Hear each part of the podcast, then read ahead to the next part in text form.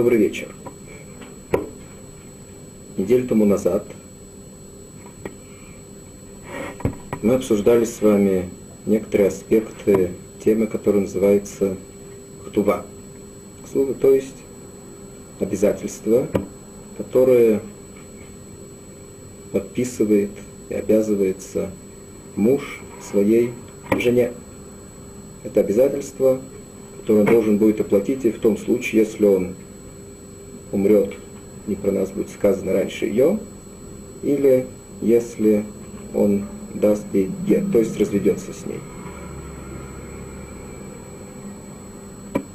Поскольку сегодня мы тоже поговорим об иных аспектах этого понятия, мы напомним немножко, что это такое. Ксувы – это, есть в этом спор в Геморе, или это по законам Тары, или еврейские мудрецы Хахамим установили, что муж в том случае, если он разводится со своей женой или он умирает, должен выплачивать ей определенную сумму. Выплачивает он эту сумму, если она захочет, должен это делать недвижимым имуществом. То есть его обязательство должно быть подкреплено недвижимым имуществом. Э, в чем смысл этого постановления? Смысл этого сказано, чтобы не было ему легко разводиться с ней, а чтобы всякий раз он подумал, стоит ли ему этого.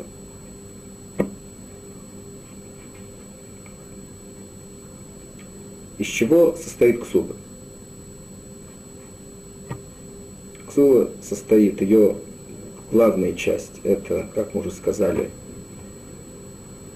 э, обязательство мужа, которую он должен выплатить, какая-то определенная сумма, которую установили мудрецы. Есть добавка, которую муж может добавить от себя.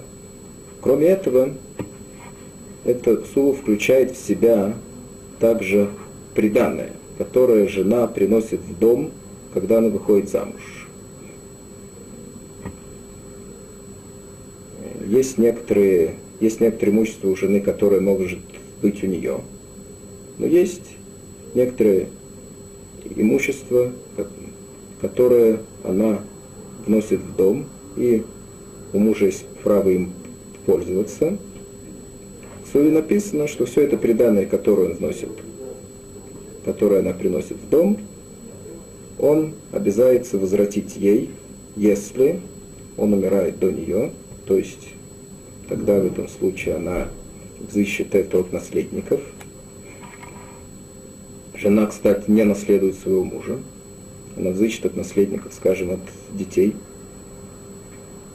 Или, если он с ней разведется, тогда он должен будет это выплатить. Кроме этого, есть еще некоторые э, обязательства и таксуи, про которые мы сейчас говорить не будем.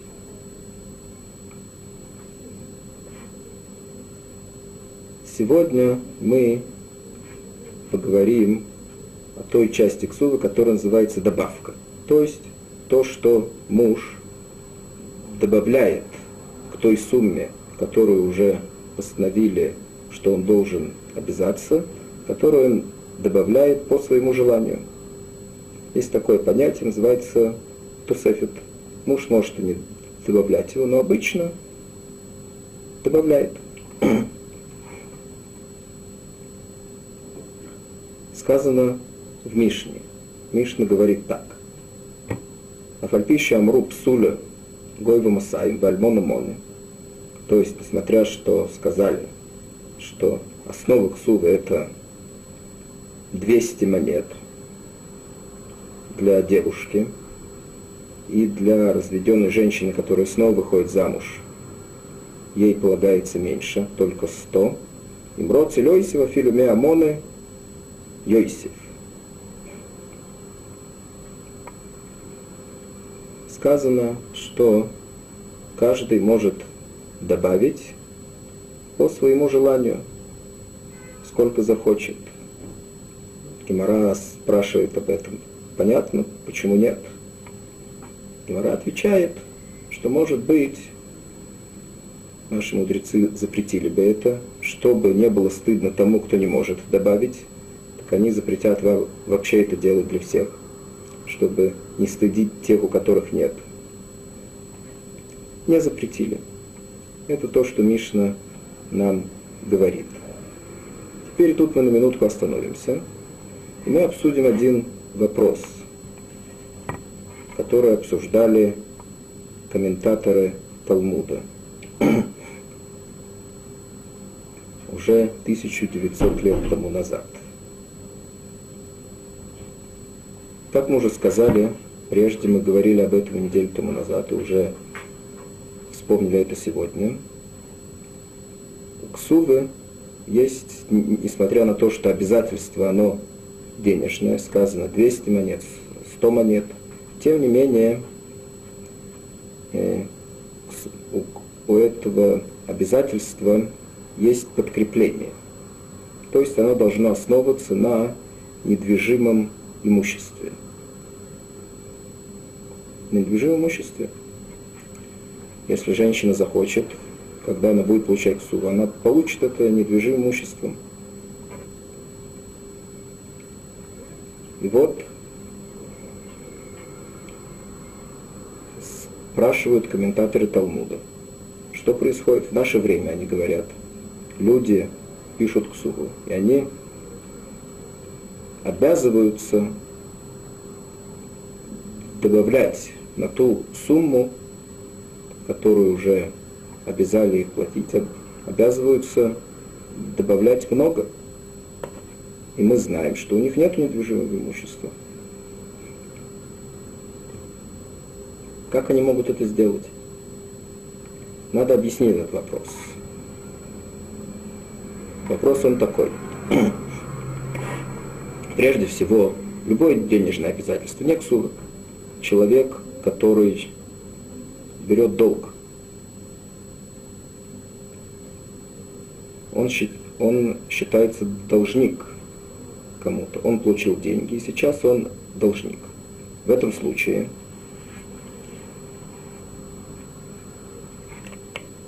не только то, что он должен возвратить эти деньги, а все, что у него есть. И он сам, все, что у него есть, он сам, нужно подчеркнуть, он с этого времени порабощен возвратить этот долг. Что это значит? Это значит, что если у него даже сейчас нет никакого недвижимого имущества, если он потом приобретет это недвижимое имущество, то это самое порабощение, это обязательство, которое он принял на себя, оно упадет на это недвижимое имущество. Это имущество, оно будет автоматически порабощено на возвращение этого долга. Так происходит с тем, кто э, берет деньги в долг. У него есть денежное обязательство. Снова повторим это. Он, все, что у него есть, и он сам порабощен на возвращение этого долга.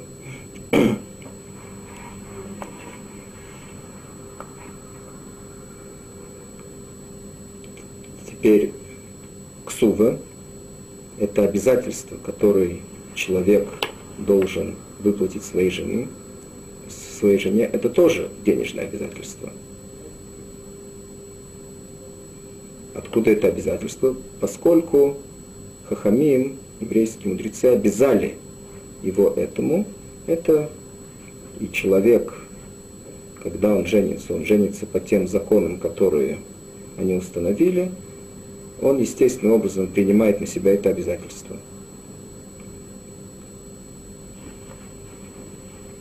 Поэтому у нас нет теперь вопроса, даже если у него нет сейчас недвижимого имущества, как то недвижимое имущество, которое он приобретет потом, оно будет порабощено оплачиванию этого долга. Почему? Постольку, поскольку этот долг уже существует. Этот долг установили для него. И он автоматическим образом стал должник относительно этих 200 или 100 монет, которые представляют собой основу хтубы. Поэтому он уже обязан, он принимает на себя обязанность. Обязанность – это обязанность, она включает его и все, что у него есть. И также все то имущество, которое он приобретет потом. Поэтому все, что он приобретет потом, оно автоматически, все это имущество автоматически будет порабощено погашению этого долга. Вопрос, который задают комментаторы Талмуда, оно не про эту основу. Каким образом человек может принять на себя э, это обязательство выплатить к суву, если у него нет недвижимого имущества.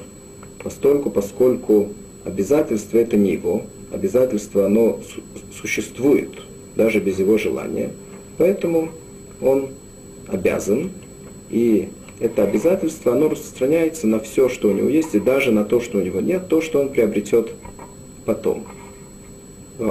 Вопрос заключается в том, что он обязывается от, от себя. Каким образом человек может обязаться только на словах, это обязательство ничем не подкреплено. То же самое, как мы скажем,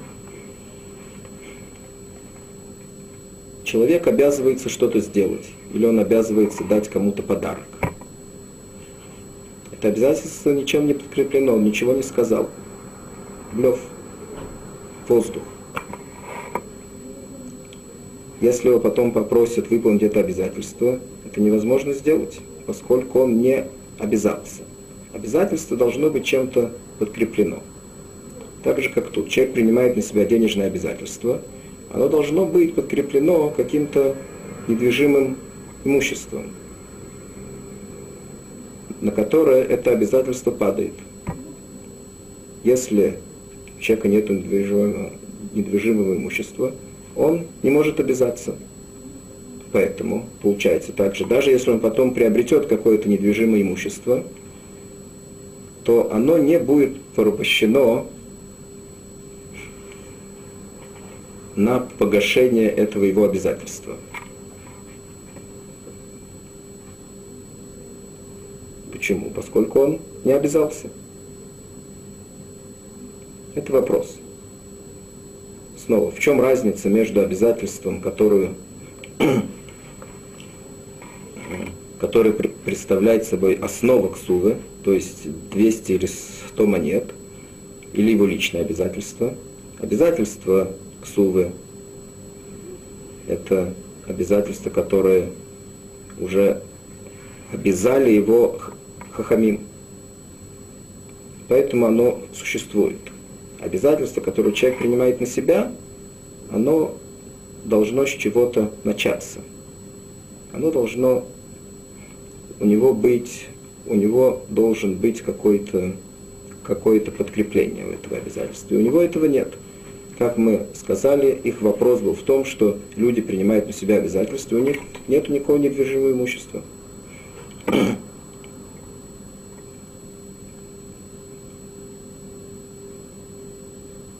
Отвечают комментаторы Талмуда, что человек, который принимает на себя,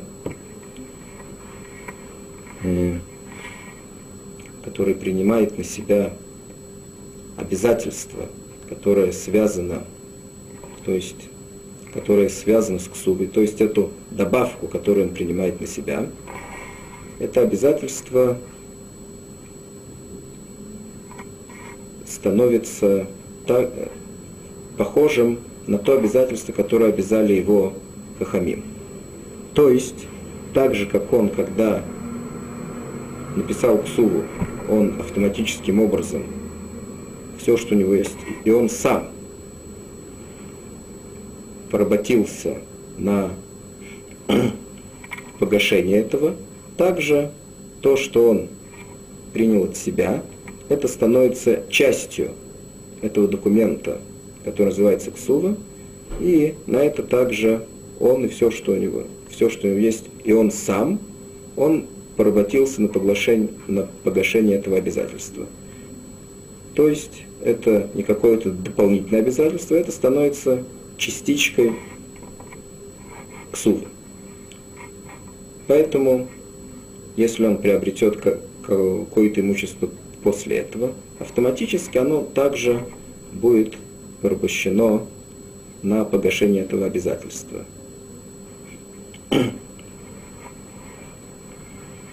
Теперь мы рассмотрим некоторый спор, который спорят Хахмей Мишна, мудрецы из Мишны, относительно этого обязательства. Сказано в Мишне так. Нисармуля онисгаршу, бен венирусин, бен венисуин. То есть, женщина, которая и э, заключила э, свадебный контракт, или уже после того, как она вышла замуж,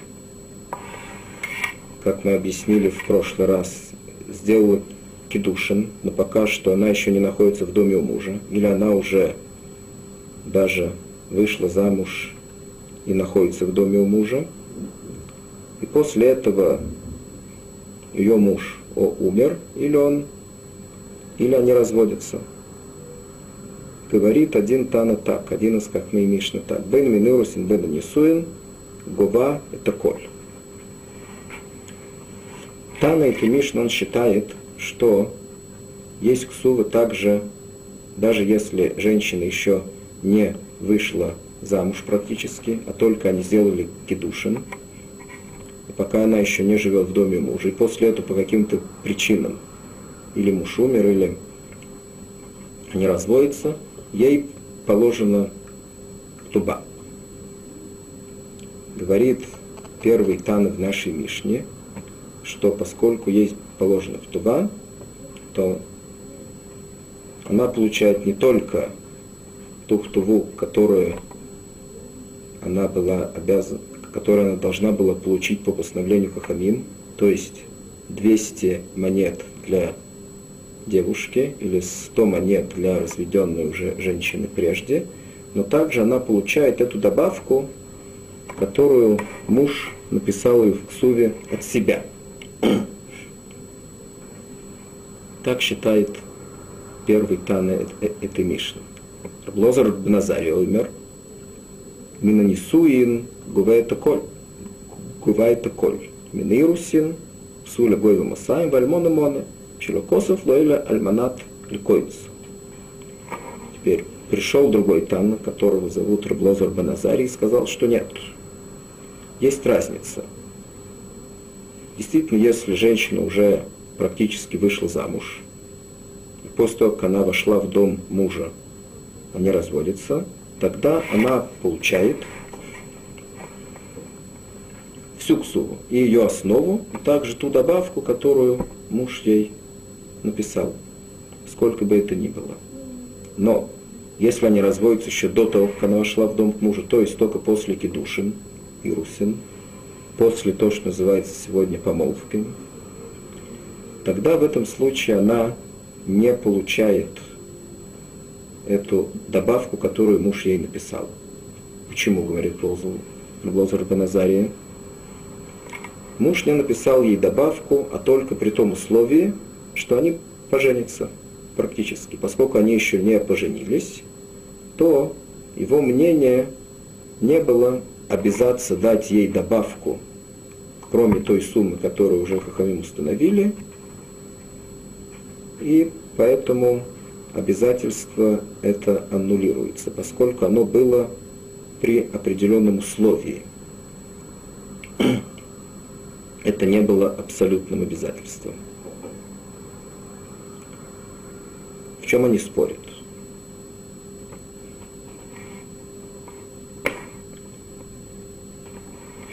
Нужно объяснить. Есть такое понятие в Талмуде, которое называется умдана. Умдана это значит наша оценка.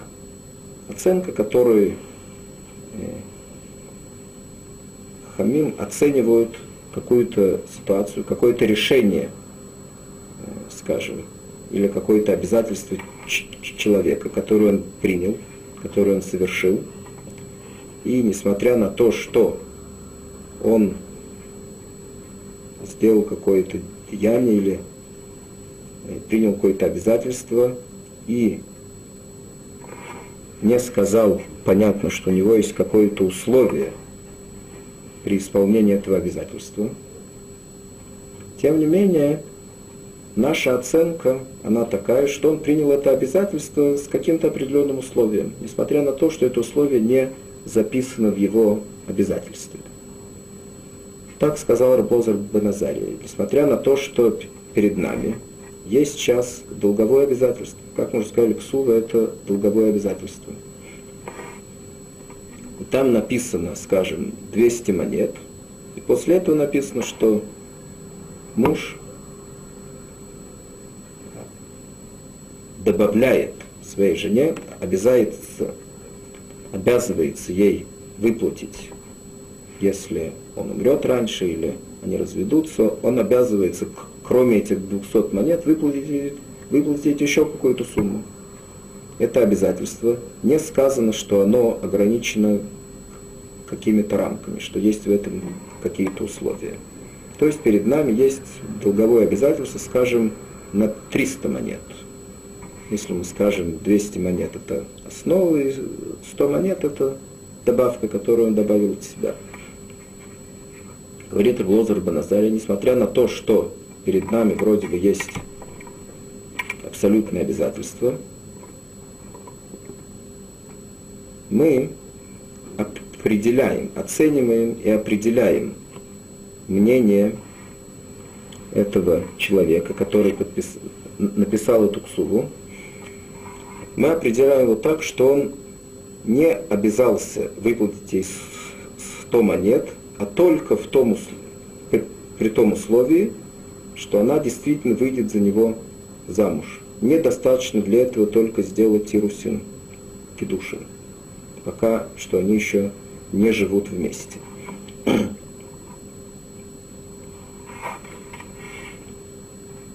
Этого, этой нашей оценки достаточно для того, чтобы мы не заставили его выплатить это обязательства.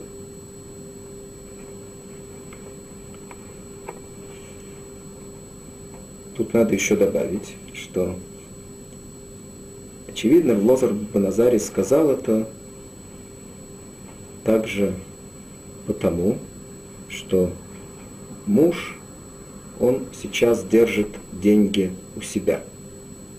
Он считается, есть еще такое понятие в Талмуде, музык. Музык это значит, что деньги, которые он обязался выплатить, или недвижимое имущество, оно находится у него. Он еще не заплатил. Поэтому, когда у нас есть какое-то сомнение, обязался ли он эти деньги заплатить или нет, мы можем определить это сомнение в его пользу. Так считает Реплозер Баназарий снова, что есть такое понятие умдана, то есть наша оценка,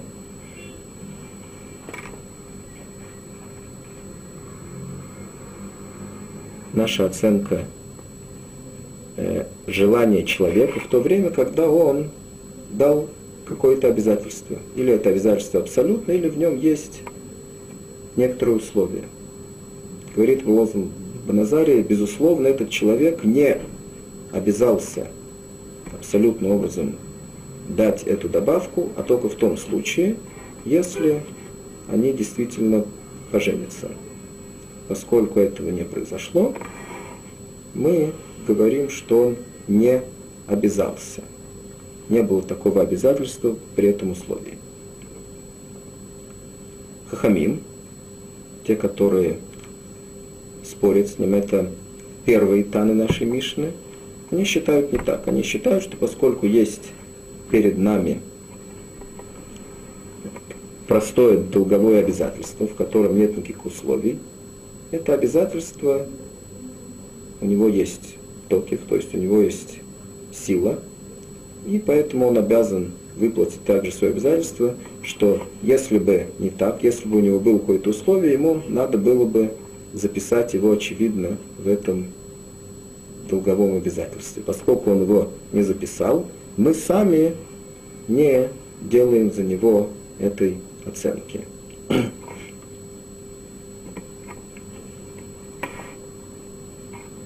В этом их спор. Теперь, кстати, мы обсудим еще один интересный вопрос, который относится к мнению Раблозар Баназари. Лозар Баназари сказал вроде бы очень большую вещь. Вроде бы он сказал, что любую сделку мы можем э, э, на любую сделку мы должны смотреть с точки зрения на нашей оценки, как э, те стороны, которые эту сделку заключили, что они действительно думали при заключении этой сделки, каково было их истинное желание при заключении этой сделки. То есть сама сделка, несмотря на то, что она простая, так мы ее видим, не было там никаких условий. Несмотря на это, мы вроде бы должны всякий раз обсудить, каково было действительно мнение этих людей, когда они заключили эту сделку. И так спрашивают комментаторы Талмуда. Что происходит? Согласно Блозару Баназария, каждый человек, который покупает какой-то предмет, этот предмет сломался, или он покупает э, животное, корову, скажем, эта корова или она умерла, или ее скушал волк, ну, что мы скажем, что при том условии, что эту корову скушает волк, он э, не собирался ее купить. Может быть, эта сделка сейчас будет аннулирована тогда. Невозможно будет заключать никаких сделок. Поскольку каждый человек, который э, купит какую-то вещь, и эта вещь потом Э, сломается или что-то с ней э, случится, он придет и скажет, при этом условии я не собирался это покупать. Что получается? Отвечают комментаторы, что это не так. Есть разница. Только в этом случае сказал Лозер Назария, что мы должны идти по мнению человека, который подписал эту ксубу. Почему? Они объясняют так. В чем разница? Если придет человек и скажет,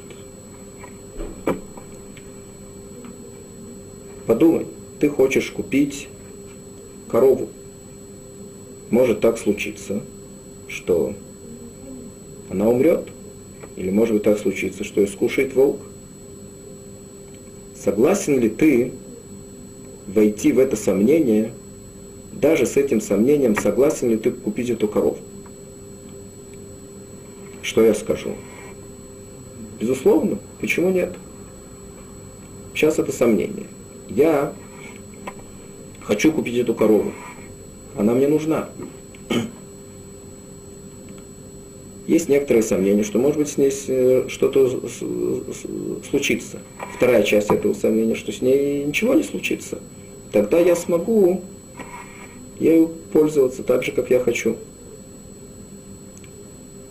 Поэтому, когда я покупаю эту корову, я уже заранее Этот вопрос я задаю сам себе. Не кто-то меня спрашивает об этом. Этот вопрос я задаю сам себе. Когда я покупаю какой-то предмет, который, который мне нужен, я заранее взвешиваю, даже если я это не делаю э, действительно, но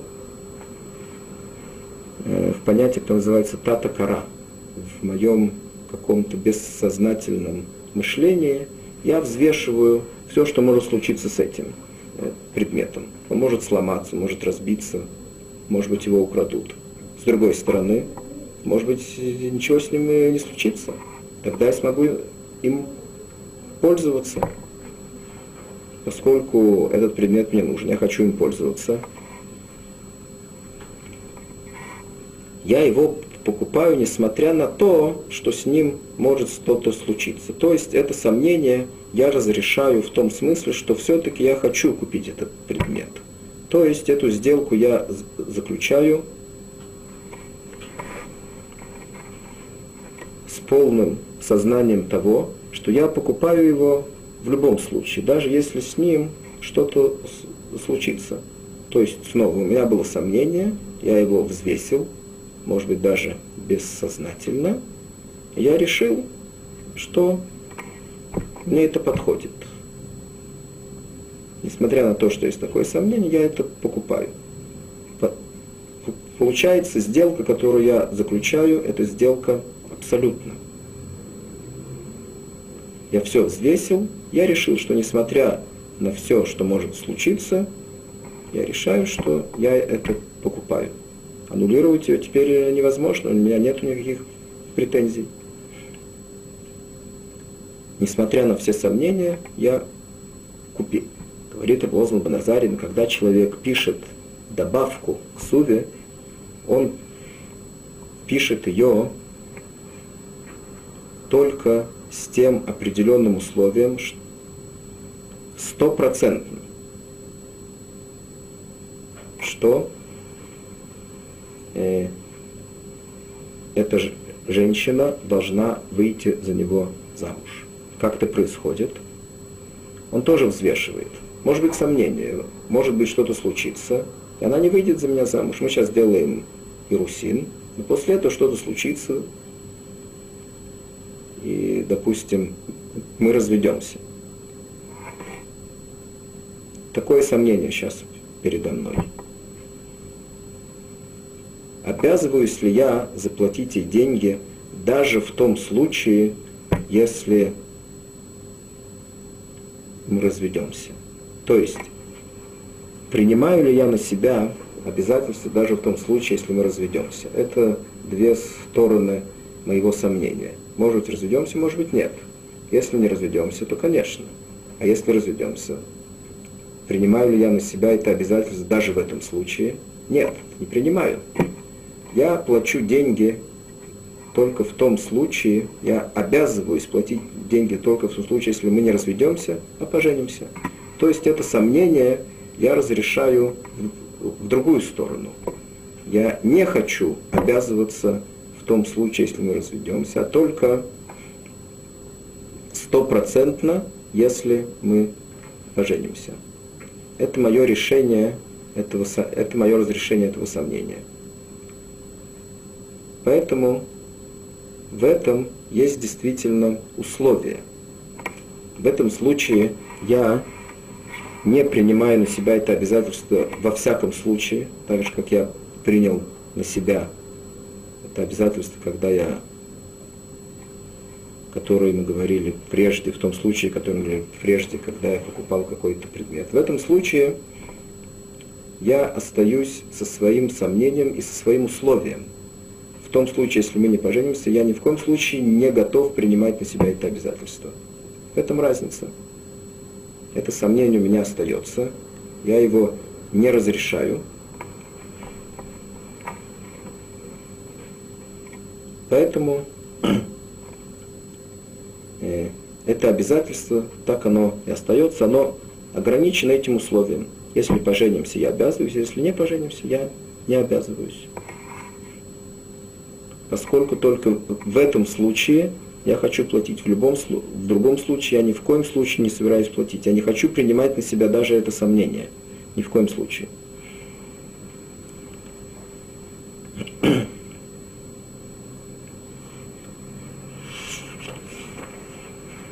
Продолжает Гемора.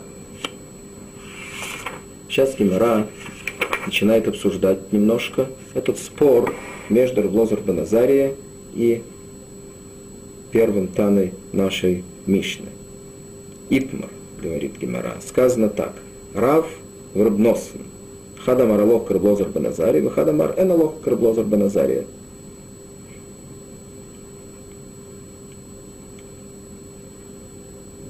Говорит Гемора, что спорили два Амора.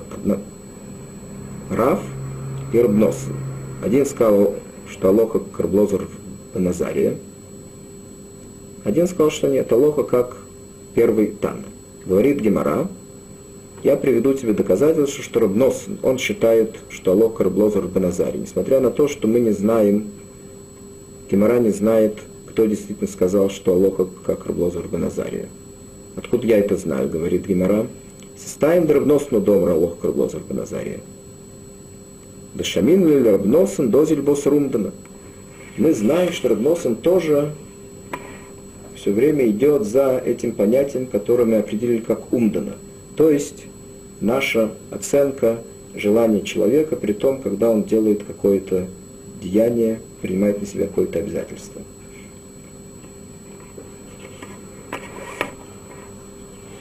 Откуда мы это слышали? Знаем, сказано так – что Рабносен сказал Алоха Крапшимен Шизури Бамисукин Убитрума. Он сказал нам, что Алоха как один Тана, которого звали Крапшимен Шизури, в каком случае? Есть человек, который называется Мисукан, Гойсис, то есть этот человек, он очень опасно болен, и он и уже приближаются последние минуты. Этот человек сказал, чтобы написали гет для его жены. Для чего он это сказал? Очевидно, у них не было детей. У него есть брат, и она должна теперь,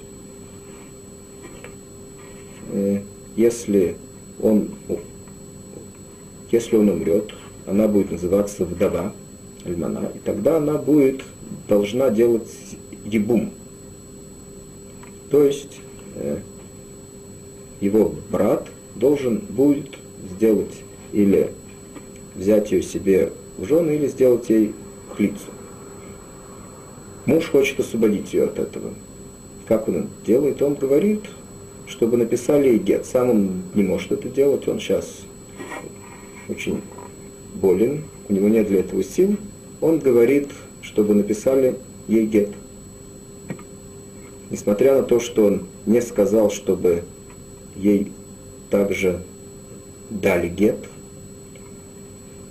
говорит Шимон Шизури, что мы определяем его желание, что он сказал не только написать гет, а также дать его, поскольку мы оцениваем его желание, чтобы его жена получила гет еще до того, как он умер, поскольку после того, как он умрет, нельзя уже дать гет.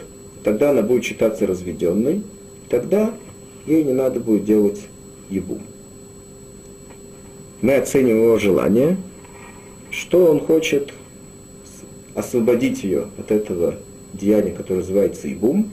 Поэтому, несмотря на то, что он не сказал, чтобы ей дали гет, он сказал только, чтобы его написали, а без того, чтобы ей дали гет в руки, она не будет разведена, мы определяем его желание таким образом, что он имел в виду, чтобы не только написали, а также дали гет. Так считает, так сказал Рабносон, что Алоха, как Рабшин Щезури, что так он сказал. То есть мы видим, что Рабносон тоже считает, что мы идем во всех э, э, делах мы идем таким образом, что мы должны определять истинное желание человека, даже если он сам не выразил это желание. Говорит Гемора, что это не может быть. Раф тоже считает, что есть такое понятие умдана. Откуда мы это знаем?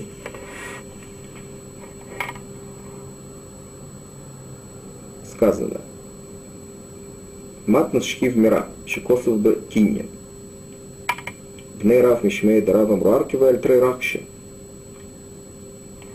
Сейчас мы объясним еще одно понятие, которое называется подарок, который дает человек, который называется шхив мира. То есть тот же самый человек, который уже умирает. Этот человек хочет дать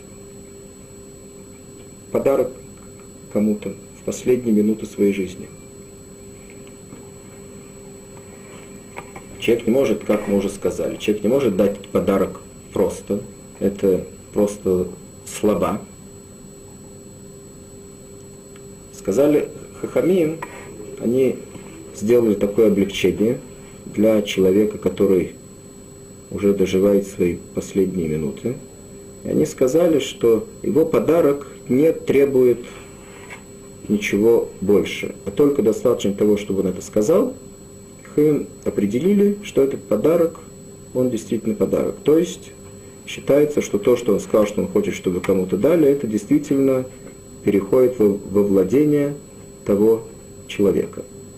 Это особенная Аллаха, которую они сказали только у того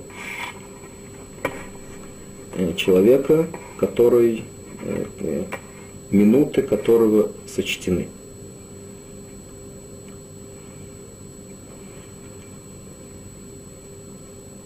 Теперь, что будет, если этот человек сказал и написал даже, что он хочет, чтобы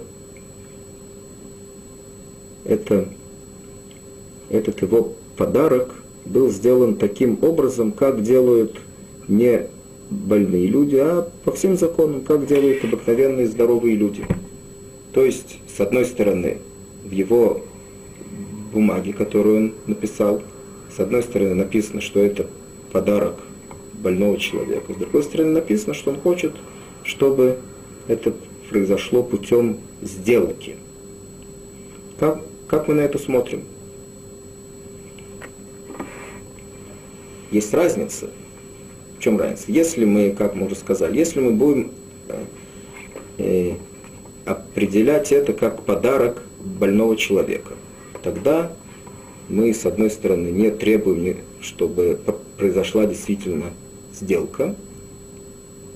С другой стороны, есть в этом также еще одна Аллаха, которую сказали Хамим, что если этот человек неожиданно выздоровеет, несмотря на то, что сейчас мы видим, что он умирает, но Всевышний сжалился над, над ним, и он выздоровел. В этом случае он может аннулировать весь этот свой подарок, постольку, поскольку мы знаем, что подарок этот он дал только при условии, что он умирает. Если он не умирает, очевидно, он не собирался этого делать. Это то, что определяет подарок больного человека. Теперь, если это сделка, которую делает нормальный, здоровый человек, в этом случае, если сделана сделка, то уже нельзя ее аннулировать, она уже существует.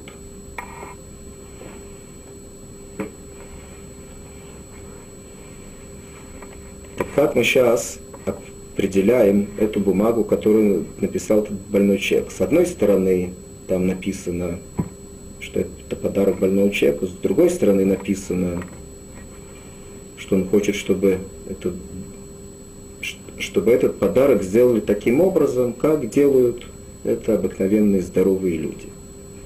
Сказал Раф, что мы это определяем каждый раз так, как ему это будет удобно. То есть, чтобы это было э, так очевидно, было его желание, несмотря на то, что он написал в его бумаге две вещи, которые противоречат друг другу. С одной стороны, это подарок здорового человека, с другой стороны, это подарок больного человека, и мы видели, что есть в них большая разница. Очевидно, его желание, говорит Раф, было такое, что он хочет, чтобы этот его подарок всякий раз э, мы определили его с удобной для него точки зрения. То есть, с одной стороны, мы определили это как подарок больного человека, что если он, э, что если он неожиданно выздоровеет, то мы скажем, что этот подарок аннулирован. Так, очевидно, было его желание. С другой стороны, если он действительно умрет, мы хотим, чтобы этот подарок состоялся, несмотря на то, что не произошел действительно там никакого, не было там э, никакой сделки, чтобы этот подарок действительно состоялся. Это он хочет. То есть мы видим, что Раф тоже считает, что мы должны всякий раз определять желание этого человека. Поэтому говорит Гемора, в чем тогда они спорят? Мы видели прежде, что э, спорили Раф и Рабносом. Один из них сказал Алоха Карлозар Баназарь, один из них сказал, что Алоха как Тана, который с ним спорит. И мы хотели сказать, что тот, тот, который говорит, что Алоха Карблозар Баназарь, он очевидно считает, что мы идем э, с нашей оценкой. Тот, кто говорит Алоха как Тана Камы, как первый Тана это Мишна, очевидно, он так не считает. Мы видим, что они оба, и Рабносен, и Раф, они считают, что всякий раз мы должны подходить каждому обязательству любого человека, э, не просто как к обязательству, а мы должны оценивать его по нашей оценке, что он действительно хотел. Говорит Гемора, это верно, так они считают, поэтому, что мы скажем, или Тарваю озли босрундана, говорит Гемора. Мандом ралоха шапер, мандом реналоха, оханами, умдан дайту, мишум и круви дайту. Ва икрывали дайте. Отвечает Гемора, что можно определить также мнение того Тана, который спорит с Раблозер Беназаре, можно определить его тоже э, с, по той же логике, по которой определяет Раблозер Беназария. То есть Раблозер Беназария говорит, всегда нужно подходить с нашей оценкой тому, чего человек, э, ко всему тому, что человек делает, что он обязывается – Прежде мы считали, что Тана, который с ним спорит, очевидно, он так не считает. Он говорит, если есть перед нами простое обязательство, так мы должны его определить. Человек сам должен себе объяснить. Говорит Гемора, нет. Может быть, Тана, который спорит с Лозом Назаре, он тоже считает, что мы должны подходить к любому обязательству с какой-то оценкой.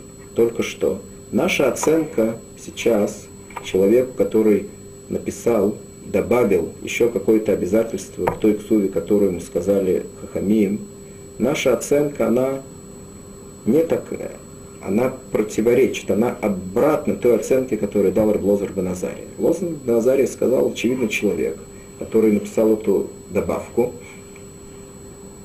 написал ее только с тем условием, что он действительно поженится на этой женщине, она выйдет за него замуж практическим образом. Если это не произошло, очевидно, он это он не собирался этого делать.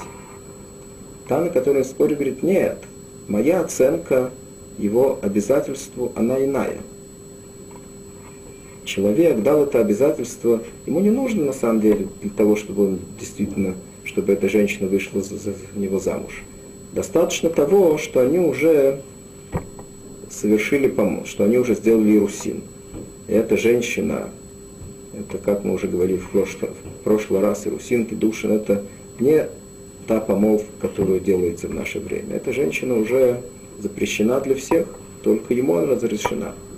Это называется Руси, несмотря на то, что они еще не живут вместе, еще не было женитьбы. Тем не менее, этого уже достаточно, говорит этот Тану, для того, чтобы человек обязался дать ей еще какую-то добавку. Этого деяния со стороны этой женщины, что она сделала с ним помолвку, теперь она запрещена всему миру, кроме него. Этого достаточно с его точки зрения для того, чтобы обязаться дать ей еще какую-то добавку, э, на, кроме того, что определили Хахомин, несмотря на то, что даже они разведутся еще до того, как она выйдет за него замуж. Так говорит Гемора. Теперь еще э, есть в Геморе один случай, который похож на этот. Он э, тут э, в этом случае есть та же самая логика, которой мы сейчас использовались, только этот случай он обратный. Сейчас мы говорили про добавку, которую добавляет муж своей жене. Сейчас мы, сейчас в другом месте Гимара обсуждает обратный случай. Тон Рабоном. Косов лапейрис ксус кейлем.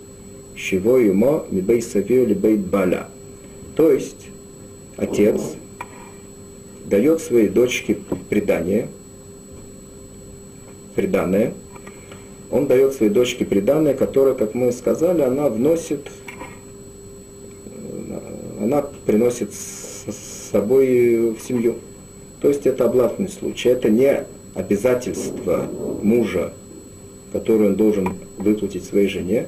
Это обязательство отца жены, которое он дает своей дочке очевидно, при условии, что она выйдет замуж за этого человека. Это обязательство второй стороны. Теперь, что произошло? Говорит так, Гимара. Мета ло зоха абаль бедвори малялю. В чем роднос намру? Зоха абаль бедвори малялю. Теперь то, что случилось, тоже обратное тому, что мы сейчас говорили – не муж умер, и теперь она должна взыскать ксуву, а, а, а наоборот, жена умерла. Теперь обсуждает Гемора вопрос, кому принадлежит это преданное, которое жена принесла с собой. Есть тут та же самая логика, которую мы сейчас обсуждали. Есть Тан, который сказал, Рабносом, что муж получает это преданное. Есть стана, который с ним спорит, говорит, что муж не получает это преданное. В чем они спорят? Тот же самый вопрос, который мы сейчас обсуждали. Рабносом говорит, перед нами есть обязательство отца дать преданное своей дочке. Дочка вышла замуж, все, есть преданное, поскольку муж, он э, получает в наследство, э, если его жена умирает, он получает имущество своей жены, то он должен получить также это преданное. Очень хорошо. Есть Тана, который с ним спорит. Он говорит, нет, отец не написал это преданное для своей дочки, чтобы она принесла его в дом к этому человеку, за которым он выходит замуж, а только с тем условием, что они будут жить вместе. Очевидно, какой-то э, э, какой-то долгий срок это можно будет обсудить, какой срок. Если в короткое э, время после их свадьбы, она умирает, очевидно, с этим условием он не давал ей приданное, чтобы оно осталось в семье. Снова, он дал ей приданное, очевидно, с тем условием, чтобы э, это было имущество, это, чтобы это было часть совместного и, имущества ее дочки и того человека, за которого она выходит замуж. То есть имущество, семейного имущества. Если его дочка умирает короткое время, какое-то это зависит, очевидно, от э, того времени, как установит Хахомин, через короткое время после того, как она вышла замуж, очевидно, с таким условием, отец не давал это приданное. То есть, это то же самое понятие, которое мы учили прежде, которое называется умдана. Оценка желания человека, оценка мнения человека, когда он э, в, в то время, когда он обязался дать э, какой-то подарок. Так же, как это была добавка, которую человек пишет от себя своей будущей жене, добавляет к суе. Также здесь наоборот. Отец дает приданной своей дочке. Очевидно, говорит этот Тана, только при том условии, что она будет жить со своим мужем, будут жить, поживать, добра наживать, и будут пользоваться им как своим совместным имуществом. Очевидно, он не дал ей это приданное, при том, то есть ей, а чтобы ее муж завладел этим приданным, при том условии, что она через какое-то короткое время умрет, и тогда он завладеет этим. То есть умрет это не обязательно даже, даже если она, скажем, даже если они разведутся, возможно. Или может быть, да. То есть тот же самый спор, который мы видели прежде, мы видим также и в этом месте в Геморе. Интересно, что Гемора говорит здесь тот же самый ответ, который она говорит там. Что может быть,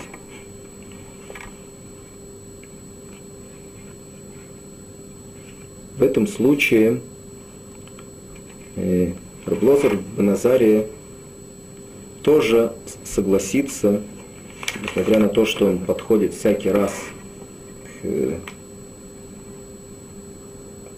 к любому обязательству, как мы уже сказали, с точки зрения, как мы оцениваем желание того, кто обязался. Может быть, в этом случае он также согласится, что обязательство отца, оно также было абсолютным. Почему? та же логика, которую мы учили в той геморе, что очевидно отцу достаточно того, что они уже поженились, этого достаточно для того, чтобы он уже согласился и дал, и дал это преданное, и, и, и ему уже все равно, чтобы это приданное осталось у, его, у ее мужа, несмотря на то, что даже его дочка умерла быстро.